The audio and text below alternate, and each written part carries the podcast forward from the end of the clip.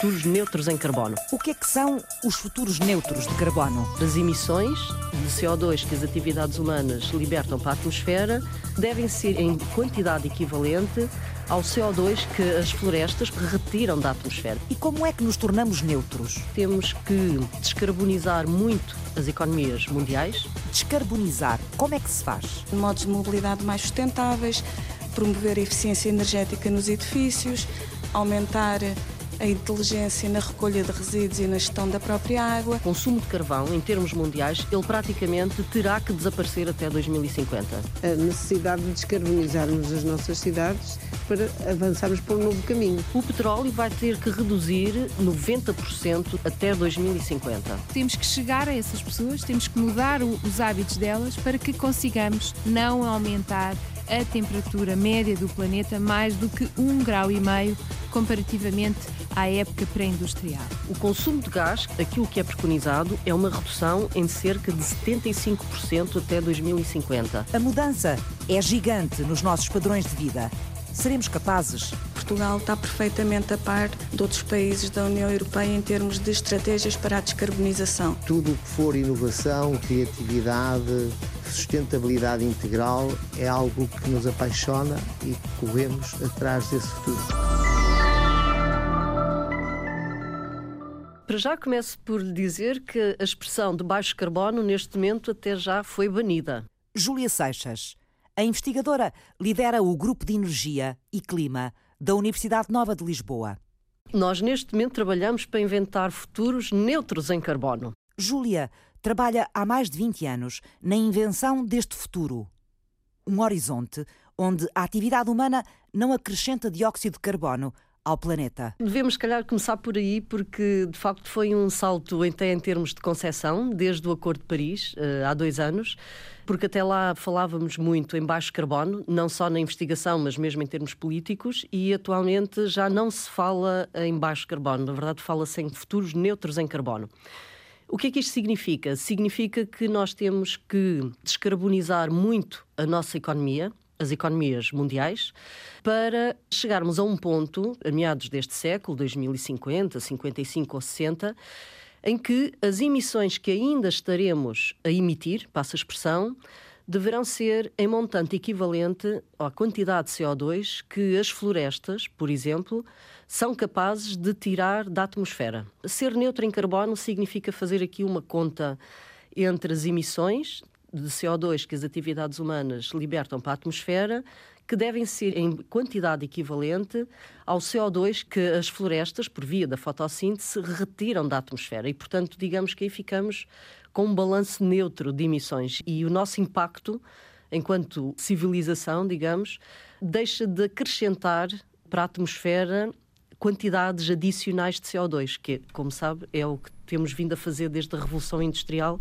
e, portanto, tem sido a causa, digamos, desta desestabilização climática sobre a qual não temos dúvidas e, e há muitas, muitas evidências. E precisamos de conseguir essa neutralidade a meio deste século para podermos atingir até finais deste século XXI uma estabilização climática em torno de um aquecimento global que vamos aceitar, mas que não deverá ser superior a um grau e meio a mais, portanto, da temperatura média global do planeta Terra, quando comparamos com o planeta antes da Revolução Industrial, portanto, antes da, da, industrialização. Essa meta já chegou a ser de 2, não é? Começou por ser de 2. E a verdade é que há cerca de duas semanas saiu um relatório importantíssimo do painel intergovernamental para as alterações climáticas, em que é demonstrado as vantagens enormes, até em termos de custos evitados, se ficarmos pelo aumento de um e meio não chegarmos ao aumento dos dois graus. Como é que meio grau, meio grau, na temperatura média da Terra, pode ser tão importante? A diferença de meio grau é bastante significativo em termos dos impactos esperados para o planeta em muitas dimensões, seja no ciclo da água, seja na biodiversidade, seja em todos os ecossistemas que, no fim, nós dependemos deles para a nossa sobrevivência, em termos de segurança hum, alimentar, em termos de água com qualidade, em termos até de segurança humana. Será muito mais difícil lidar com um planeta aquecido 2 graus acima daquilo que ele estava na altura pré-industrial. Portanto, para atingir este 1,5 graus no final do século, a maneira que nós temos de o fazer é em meados deste século, 2050, 55, sermos neutros em carbono. A nossa economia, a forma como produzimos e a forma como consumimos, tudo o que nós fazemos as 24 horas por dia, temos que transformar por forma a deixarmos de emitir emissões de gases com efeito de estufa. Uhum. Vamos fazer algumas contas. O ano passado produzimos 41 mil milhões de toneladas de CO2. Metade destas emissões de dióxido de carbono vão para a atmosfera. 25% são absorvidas pelos oceanos, por isso é que eles estão cada vez mais ácidos. E só os restantes, 25%, é que são transformados pela floresta. Como é que vai ser possível reduzir tanto o dióxido de carbono de maneira a que as florestas sejam suficientes para o engolir? Este mesmo relatório do painel intergovernamental para as alterações climáticas já dá indicações, em termos mundiais, do que é que nós devemos esperar deste caminho de transformação. No que diz respeito ao consumo de carvão, em termos mundiais, ele praticamente terá que desaparecer até 2050 vamos ter que deixar de facto de queimar carvão. O petróleo vai ter que reduzir na volta de 90% do consumo de petróleo até 2050. O consumo de gás, que normalmente é entendido como um combustível mais limpo, digamos assim, mas mesmo assim, aquilo que é preconizado é uma redução em cerca de 75% até 2050.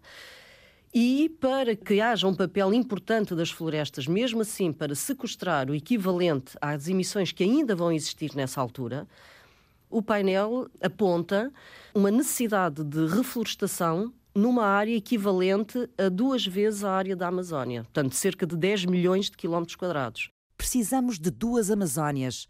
Além do resto, carvão zero, petróleo quase nada, gás muito pouco.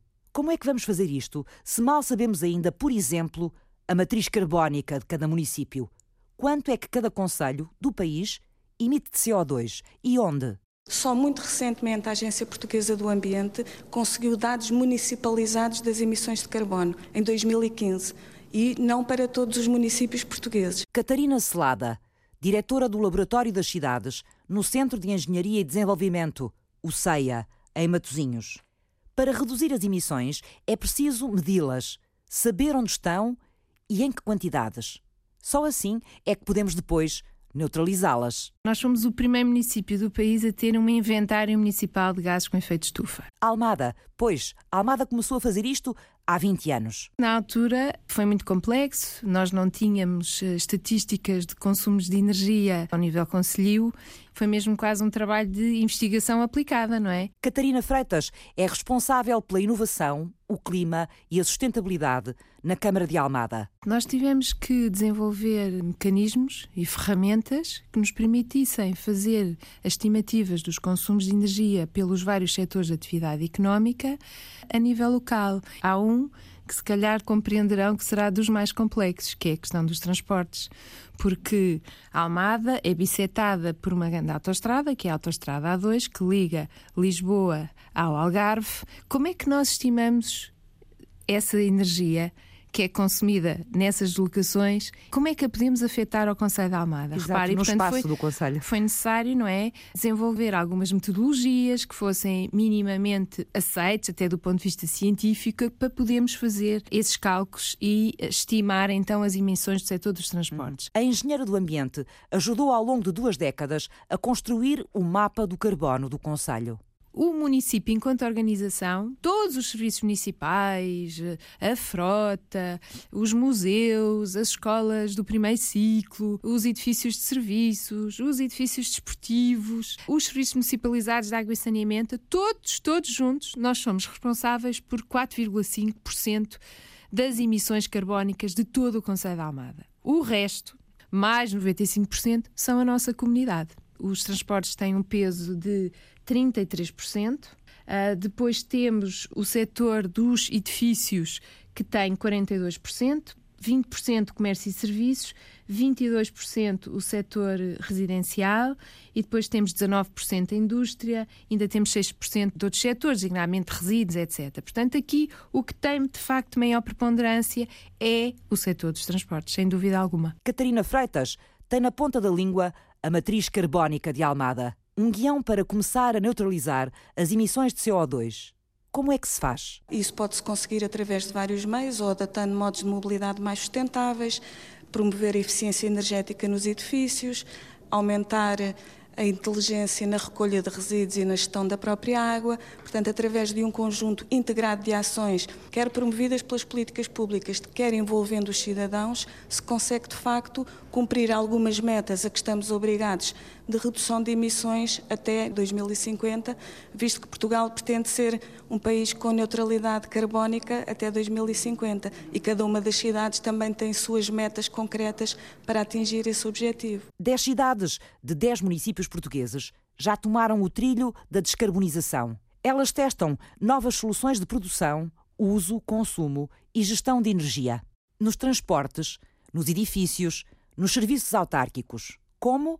em laboratórios vivos, incentivados pelo Fundo Ambiental. Este projeto vem ao encontro de uma necessidade que as cidades modernas têm identificadas, que o país tem identificado e que acho que nos desassossega a todos, que tem a ver com a necessidade de descarbonizarmos as nossas cidades. Luísa Salgueiro, presidente da Câmara de Matosinhos. Há novas ferramentas, novas tecnologias que permitem ir ao encontro desse objetivo. E por isso, quando foram abertas as candidaturas do Fundo Ambiental, nós entendemos que no nosso território tínhamos também esse objetivo identificado e que tínhamos parceiros e condições para desenvolver um projeto piloto que pudesse servir de um palco vivo da experimentação de todos esses projetos para avançarmos para um novo caminho. É um projeto piloto, como disse, portanto, é encontrar um pedacinho da cidade onde se vão experimentar coisas. E esse espaço foi definido. Que espaço é? É um espaço muito central onde estão os principais serviços. É a zona da Câmara, todo o bairro envolvente, que tem a Polícia Municipal, os serviços de finanças, mais é perto da igreja, é o coração é? da cidade. É uma zona de grande pressão grande atratividade, onde passam muitos veículos e onde passam muitas pessoas diária sistematicamente. Portanto, faz sentido porque ali se podem testar todas as situações em grande carga. O CEIA, Centro de Engenharia e Desenvolvimento, instalado em Matosinhos, é o principal parceiro tecnológico do Laboratório Vivo do município. Para além de termos definido um modelo conceptual do que seria o Laboratório Vivo em parceria com a Câmara, acabamos por gerir, mobilizar e gerir uma rede de parceiros, nomeadamente empresas, muitas startups e, e universidades que estão a colaborar com o Laboratório Vivo. Catarina Celada, diretora do Laboratório das Cidades, no CEIA. A Câmara apelou a que entidades do território, sejam empresas, sejam centros de conhecimento, apresentassem ideias ou soluções para testar e experimentar no Living Lab de Matosinhos, mas soluções inovadoras que ainda não tinham sido testadas no terreno. Também havia interesse das empresas em ter um território de experimentação para recolher o feedback dos utilizadores e poder otimizar as soluções antes de entrar no mercado e de escalar esses produtos ou serviços para outros territórios. Cerca de 15 ideias foram aproveitadas e, portanto, esses 15 parceiros fazem parte do consórcio do Living Lab de Matosinhos e, gradualmente, estamos, durante um ano, a testar essas soluções no terreno com uma forte colaboração com os cidadãos. O nosso foco é a descarbonização na área dos transportes, é esse o nosso tema. Mas, okay. a propósito dos transportes, temos as questões da energia, temos a questão da utilização dos veículos, temos a informação, temos a utilização dos transportes públicos, temos a semaforização, tudo isso focado nos transportes, porque a nossa candidatura é exatamente essa. A recolha e o tratamento de informação sobre a circulação de veículos na cidade é uma das tarefas monitorizadas pelo Centro de Engenharia e Desenvolvimento. Foram selecionadas algumas ruas dos eixos de entrada na cidade de Matosinhos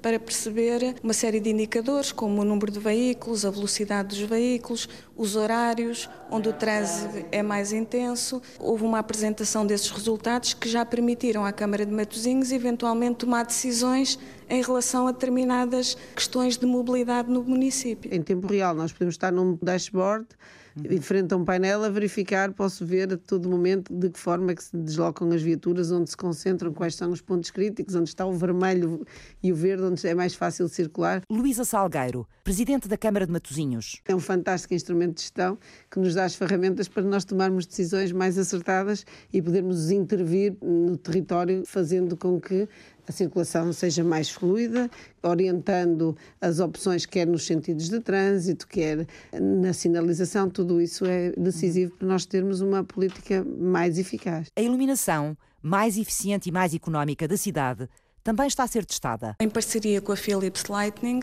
foi instalado a título piloto, primeiro na Avenida Afonso Henriques, que liga à Câmara Municipal, portanto que é o espaço do Laboratório Vivo até ao CEIA, uma série de luminárias com tecnologia LED e com gestão remota gestão inteligente da própria iluminação pública e com sensores ambientais acoplados às próprias luminárias que permitem medir em tempo real uma série de parâmetros ambientais, CO2 e todas as partículas que contribuem de facto para a poluição. Ainda noutro eixo ligado ao Laboratório Vivo, que é a Rua Brito Capilo, foi testado um sistema também de iluminação inteligente, onde a iluminação varia de acordo com a detecção da presença de um veículo ou de um metro que passa na rua ou de uma pessoa. É possível aumentar ou diminuir a luminosidade face à detecção da presença de movimento. Uma pessoa, um veículo, e nomeadamente ao metro, que é bastante relevante porque, até por motivos de segurança rodoviária, à medida que o metro avança, a iluminação aumenta e, portanto, protege também o peão,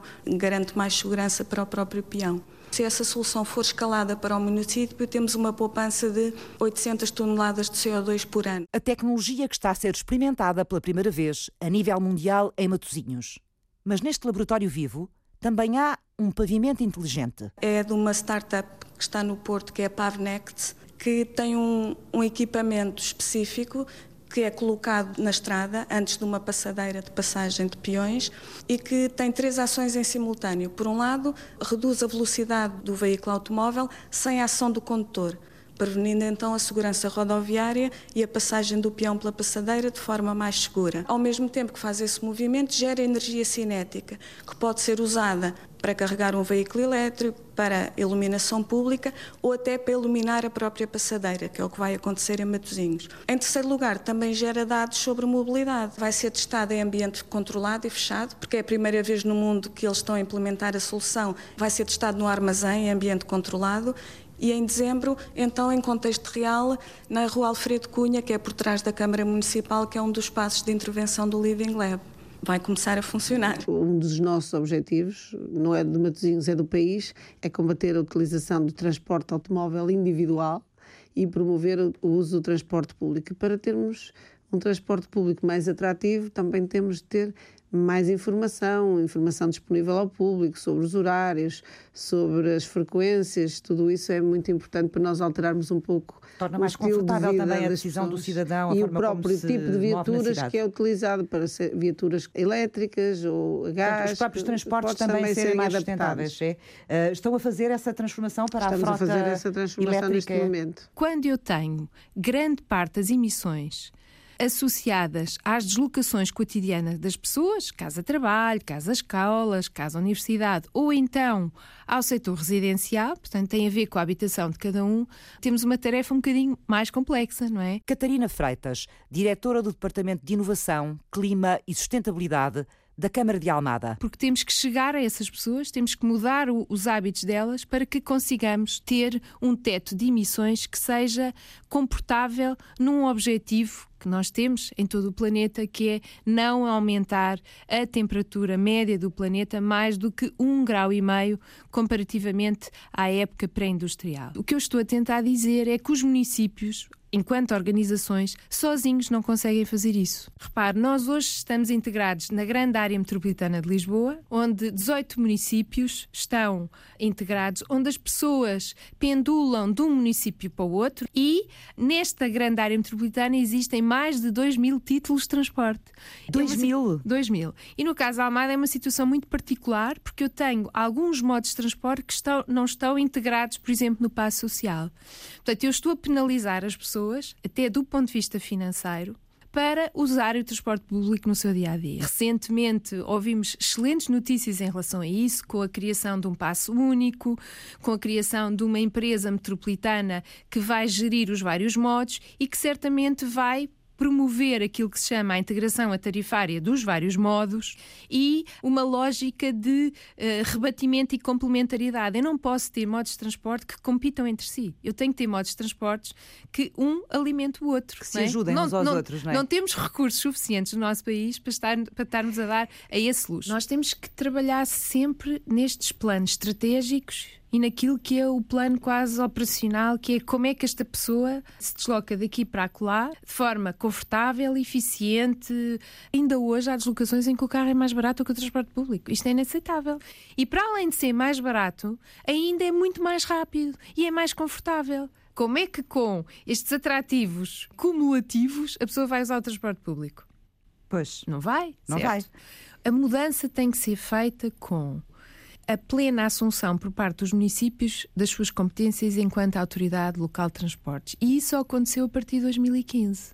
Neste momento, os municípios podem definir as redes, uh, o percurso das carreiras, os níveis de serviço, o tipo de veículo que querem que seja operado no seu município. Isto é uma grande conquista, que eu acho que os municípios que estão, de facto, muito mais próximos dos cidadãos sabem o que é que as pessoas precisam. Exato. É? Uma mudança de paradigma que nós estamos finalmente a discutir e a concretizar na área metropolitana de Lisboa e também na área metropolitana do Porto. E, portanto, eu estou com uma enorme expectativa que, a partir do próximo ano, com um sistema de transportes integrado, multimodal, que haja de facto uma transferência modal do transporte individual para o transporte público. É talvez o maior desafio da descarbonização. Transportes integrados, confortáveis, rápidos e inteligentes, movidos a energias limpas, que correspondam às necessidades dos cidadãos, capazes de os conquistar. Estaremos aptos a fazer esta transformação gigante a construir um novo paradigma para a energia que consumimos, a substituir os modos de vida, de gestão e de uso dos recursos exigidos pelas alterações climáticas, cidadãos, empresas, centros de conhecimento e políticos. As perguntas regressam ao ponto de partida na segunda parte. Até já!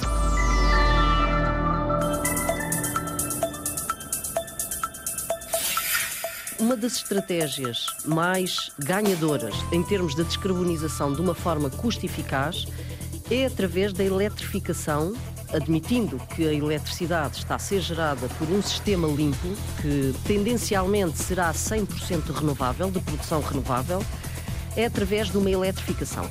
Júlia Seixas, a investigadora da Universidade Nova de Lisboa, estuda o impacto da descarbonização sobre as economias.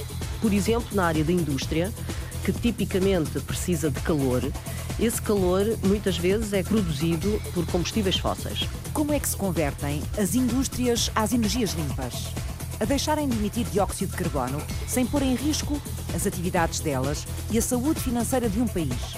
É preciso ver que outras formas de facto existem disponíveis no mercado para a produção de calor. Novas soluções tecnológicas, mas e se a tecnologia for um encargo muito pesado para as empresas? É um ponto essencial termos que olhar para a componente económica desta transformação. Aliás, nem é concebível fazer isto de outra maneira. O que é que é preciso fazer para descarbonizar a economia? Quando se faz políticas públicas para acelerar a descarbonização profunda das economias, é preciso, de facto, termos a ousadia de pensarmos, e há poucos países ainda a fazer isso, que é a economia das alterações climáticas. Nas alterações climáticas, nós temos duas componentes económicas fortes. Uma que tem a ver com os custos associados à transformação no sentido da descarbonização profunda. Dos sendo, modos de produção, não é? Dos modos de produção, sendo que, em muitos casos, há um custo adicional em termos de investimento, mas depois há custos que são evitáveis. Quando eu quero transformar um sistema elétrico para um sistema praticamente 100% renováveis, eu vou evitar a importação de muitos combustíveis fósseis. E, portanto, essas contas sabem-se fazer e conseguimos fazer. Agora, há uma outra componente da economia das alterações climáticas que tem a ver com os custos económicos, e estes são pagos por toda a sociedade e, e normalmente são pagos sempre logo no, no curto prazo, que tem a ver com os custos que decorrem dos impactos negativos das alterações climáticas. Quando nós temos os custos associados, por exemplo, a eventos extremos, sejam secas ou incêndios florestais ou cheias ou o que for, eu tenho que pôr na equação dos custos, quando estou a pensar em termos económicos globais de uma sociedade, na economia como um todo, eu tenho que pôr no outro prato da balança estes custos que eu estou a ter com a vulnerabilidade, com os impactos negativos de eventos climáticos. Qual é o primeiro passo para descarbonizar o país. O principal ponto que deve orientar como uma primeira linha, digamos, da descarbonização profunda é a redução das nossas necessidades de energia. Nós gastamos muita energia e gastamos muita energia mal gasta. Não é à toa que a chamada eficiência energética é um dos pilares do documento atual que governa a política europeia de energia. É um dos pilares fundamentais. É um projeto entusiasmante que é, no fundo, fazer uh, um laboratório vivo em que nós pretendemos, num espaço, numa porção de território, no centro da cidade, caminhar quanto antes para um balanço zero de emissões de carbono. António Silva Tiago, presidente da Câmara da Maia. A Maia é uma das dez autarquias do país que estão a testar soluções de descarbonização das cidades. É um, um espaço muito central onde está o edifício sede do município, com comércio, serviços e habitação. No Parque Central, onde existe um jardim e um parque de estacionamento enterrado, vamos lá criar uma oficina, o Fab Lab, com um pequeno auditório e onde nós vamos convidar a população a fazerem experimentação. O que é que o Laboratório Vivo da Maia vai trabalhar na área dos transportes? A Câmara Municipal está num processo de transformação da sua frota. Todas as viaturas municipais vão ser substituídas por eh, viaturas elétricas. E estamos também num processo de criar neste espaço do Living Lab um posto de abastecimento do futuro. Para carros elétricos, é Para isso? carros elétricos e para carros a hidrogênio. Nós comprometemos com uma meta de redução de 22% eh, até 2020. Almada foi o primeiro conselho do país a desenhar o seu mapa do carbono e com ele estabeleceu metas para reduzir a emissão de gases com efeito de estufa. O que é facto é que nós em 2016 nós já tínhamos reduzido mais do que essa meta. Catarina Freitas, diretora do Departamento de Inovação, Clima e Sustentabilidade da Câmara de Almada. O Laboratório Vivo para a Descarbonização de Almada instalou-se na Rua Cândido dos Reis, em Cacilhas. Esta foi uma área que foi objeto de uma profunda regeneração urbana. É uma área que confina com grande interface multimodal de transportes, que é o interface de Cacilhas, onde nós temos o metro de superfície, onde temos os autocarros, onde temos o transporte flexível, onde temos os navios da Transtejo que fazem a ligação fluvial a Lisboa. Portanto, temos ali, de facto, um universo de oferta de transporte público muito interessante. A Rua Cândido dos Reis era a antiga Rua Direita da Almada, era a rua de comércio por excelência. Tínhamos ali alfaiatarias, chapelarias, lojas de pesca, portanto, era uma rua que tinha de facto toda essa vivência urbana. Uhum. Entretanto, com a chegada dos carros, os carros tomaram quase todo o espaço público e, portanto, nós chegámos a 2000 ou 2010 e aquela rua com tanto potencial era quase um parque de estacionamento. Foi feito um projeto de requalificação, instalaram-se ali também novos equipamentos municipais, o Centro Municipal de Turismo e depois a pedonalização que nos obrigou a criar aqui também alternativas em termos de mobilidade. O Plano de Logística Sustentável de Almada vai integrar o Laboratório Vivo da cidade. A logística é uma área dos transportes que normalmente não é muito trabalhada. Quando nós estamos a desenvolver um plano de mobilidade, nós pensamos no transporte público. Pensamos em esquemas de circulação e de estacionamento que permitam, de facto, otimizar, se calhar, as locações em transporte público, ou em modo ciclável, ou em modo pedonal mas normalmente não trabalhamos as cargas e as descargas. Hoje, os planos de mobilidade de segunda ou terceira geração já integram também a dimensão da logística. E o que é que nós fizemos? Bom, se nós vamos penalizar isto, não é? Isto precisa de ter, de facto, um trabalho também mais detalhado ao nível das necessidades de logística. E, portanto, o plano de logística urbana previa a instalação na imediação de, de, Cacilhas e da Rua de Cândidos Reis, de um chamado mini centro de logística urbana. No fundo, é um centro onde são deixados os bens, não é? Onde são descarregados Descarregados e depois há uma ferramenta com um veículo único que, distribui. que depois distribui pelos vários comércios e restaurantes e pequenos hotéis, etc.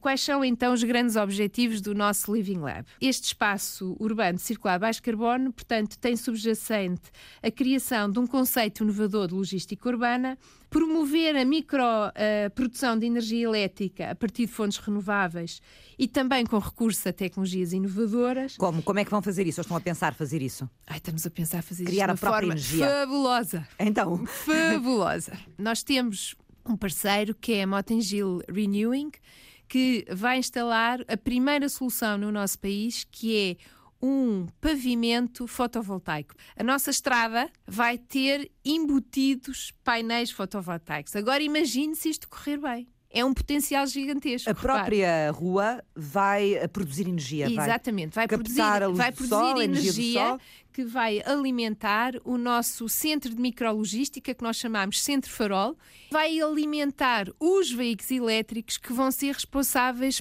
pela logística. Portanto, ela vai receber todo o fluxo de bens e mercadorias que depois é distribuído na Rua Cândido dos Reis também vai fazer uma coisa absolutamente inovadora, que é assegurar a recepção e encaminhamento dos fluxos inversos. Ou seja, os veículos vão entregar as mercadorias, mas na volta não vêm vazios. Vai trazer justamente outros resíduos que serão reaproveitáveis. Portanto, uma viagem de distribuição e depois uma viagem de regresso de reciclagem. Exatamente. Este centro farol, ele vai ser energeticamente autónomo.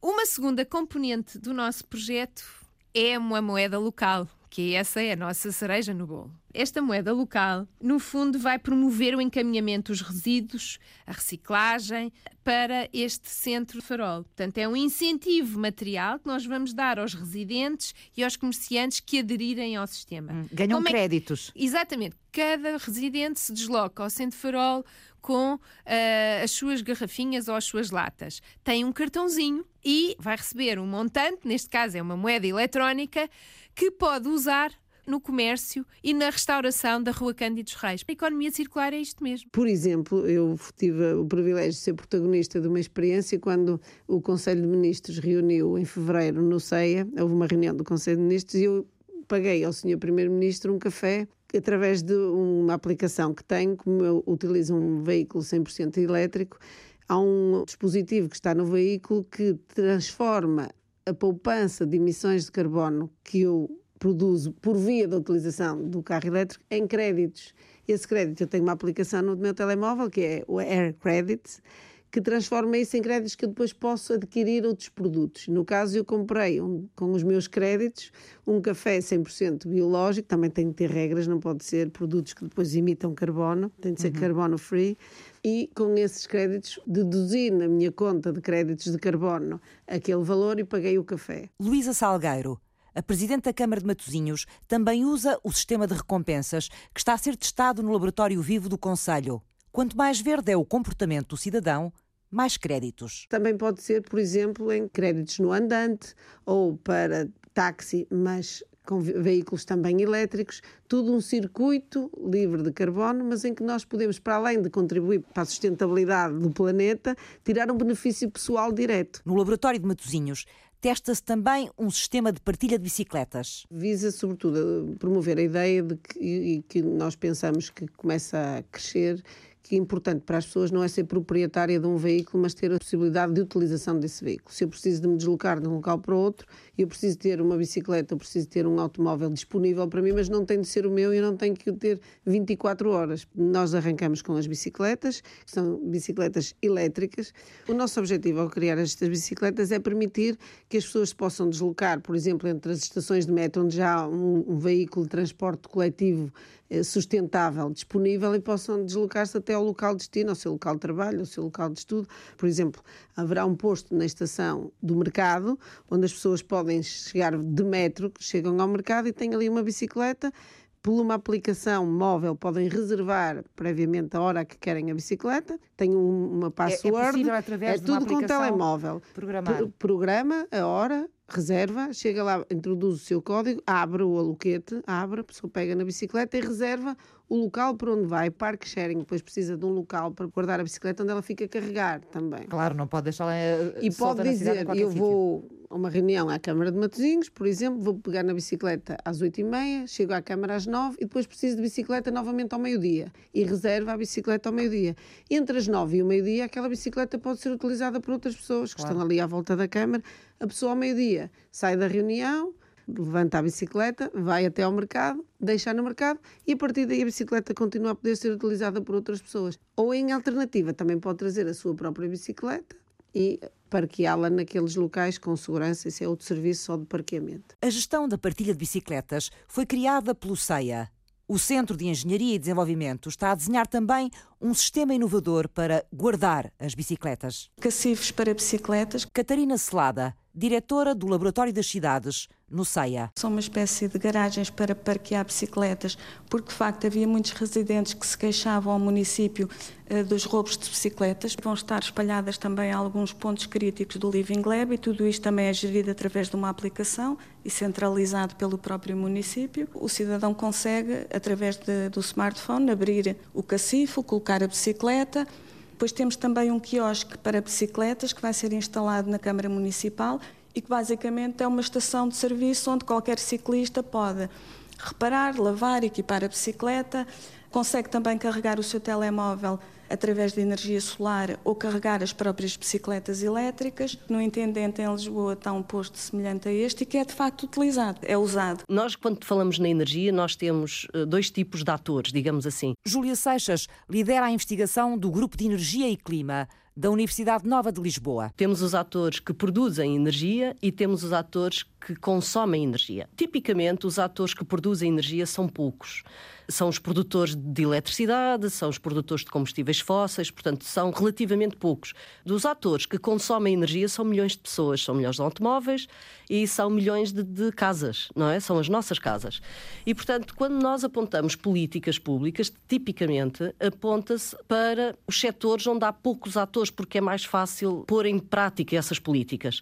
E, portanto, tem sido muito difícil perceber qual é o tipo de políticas que se devem colocar no terreno e de instrumentos para chegar aos milhões de casas que nós temos muito ineficientes, muito ineficientes. Temos falado aqui de energia, de energia, de energia, falando da descarbonização porque é nesta questão da energia que está a grande parte, ou que estão grande parte das emissões de gases com efeito de estufa, e nomeadamente Exatamente. dióxido de carbono, não é? Nos no... Uma grande fatia. Nos países, digamos, ditos desenvolvidos, ou vulgo da OCDE, representa entre 70% a 80% do problema, e portanto é, é aí que estamos a, a focar mais. Temos também uma componente importante, que é a componente da agricultura.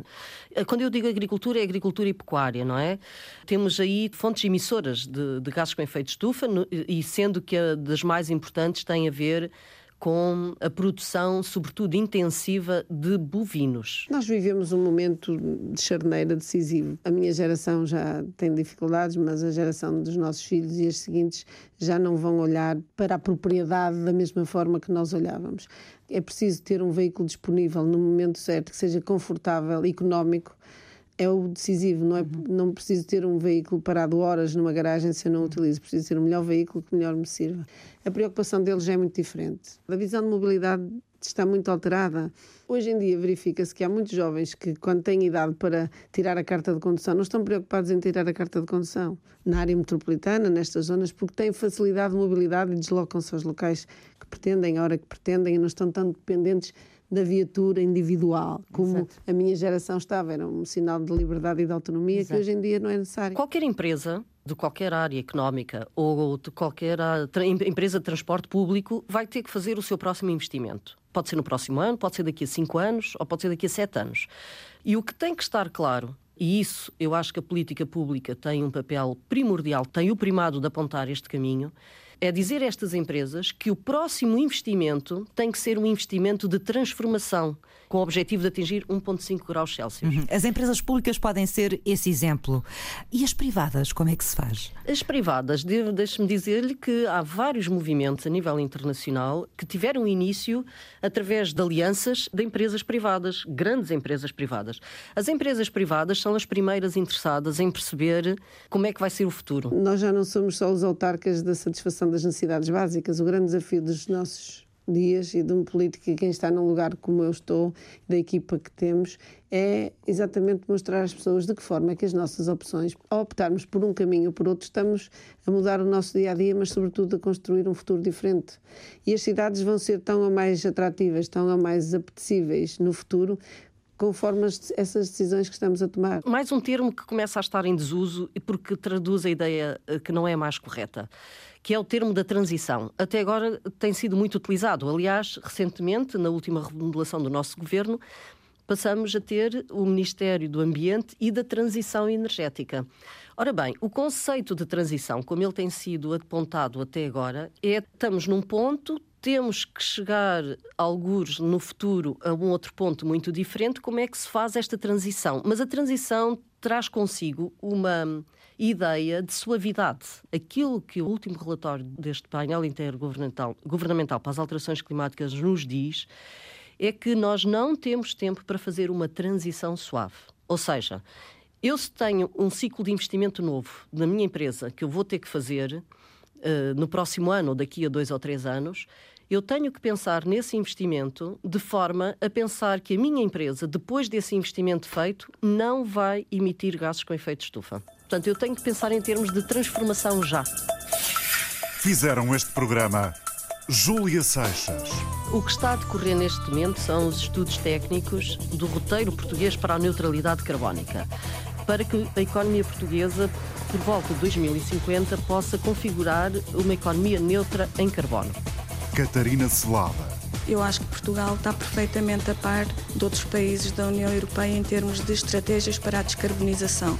António Silva Tiago Aquilo que nós desejamos é, com o sucesso desta amostra, replicar noutras geografias do Conselho, noutros espaços do Conselho. Luísa Salgueiro. O Living Lab não é um projeto que sirva um conjunto de pessoas ou uma, alguns serviços da Câmara ou alguns parceiros do Conselho de Matosinhos. O Living Lab é um projeto que está a testar soluções que vão mudar a vida das pessoas, de todas as pessoas. Catarina Freitas. Quando estive em Paris, houve um sujeito de professor da Universidade de Stanford, Bernard que disse que não se podem resolver problemas exponenciais com soluções lineares.